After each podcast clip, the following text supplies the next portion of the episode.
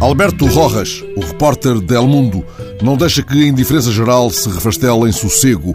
Desta vez mostra-nos as mulheres de Malacal, cidade destruída no Sudão do Sul.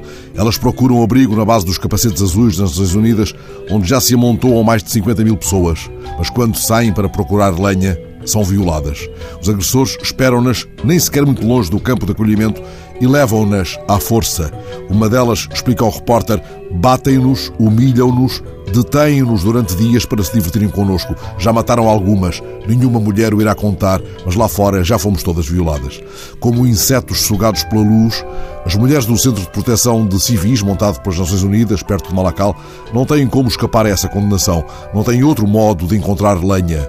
O campo é um mar de contentores num chão árido.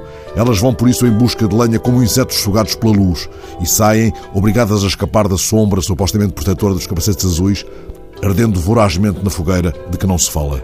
O repórter explica que elas esperam que se apague outra fogueira, a do ódio primitivo entre as principais etnias do país. São fogos altos, ardem longe dos nossos olhos presos ao fogo fato de outras urgências. Ter-nos-á até escapado, porventura, um relatório das Nações Unidas de há pouco mais de um mês, assegurando que os soldados governamentais do Sudão do Sul obrigam pessoas a praticar canibalismo e lhes é dada permissão para efetuarem saques e violarem mulheres, e que isso constitui, aliás, parte do seu salário.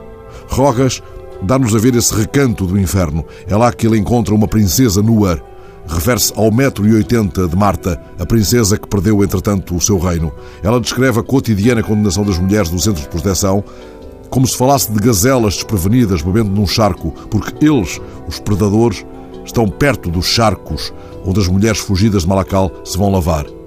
São as palavras de Marta. Lugares onde vamos à lenha. Muitas vezes estão embriagados, procuram mulheres que estejam sozinhas ou em pequenos grupos, sabem que os nossos homens não estão cá e violam-nos para destruir-nos, como despojos de guerra.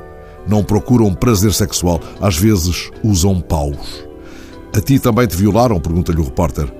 Marta olha em redor, o seu olhar pousa nas mulheres que escutam a conversa em silêncio. É algo que não posso dizer, responde finalmente. Aqui as mulheres violadas são estigmatizadas se falarem disso, mas acontece com todas. No Sudão do Sul, como pode uma princesa manter a altivez se tem de arder em silêncio, como lenha, e se tem traçado o destino da gazela desprevenida quando se demora no charco?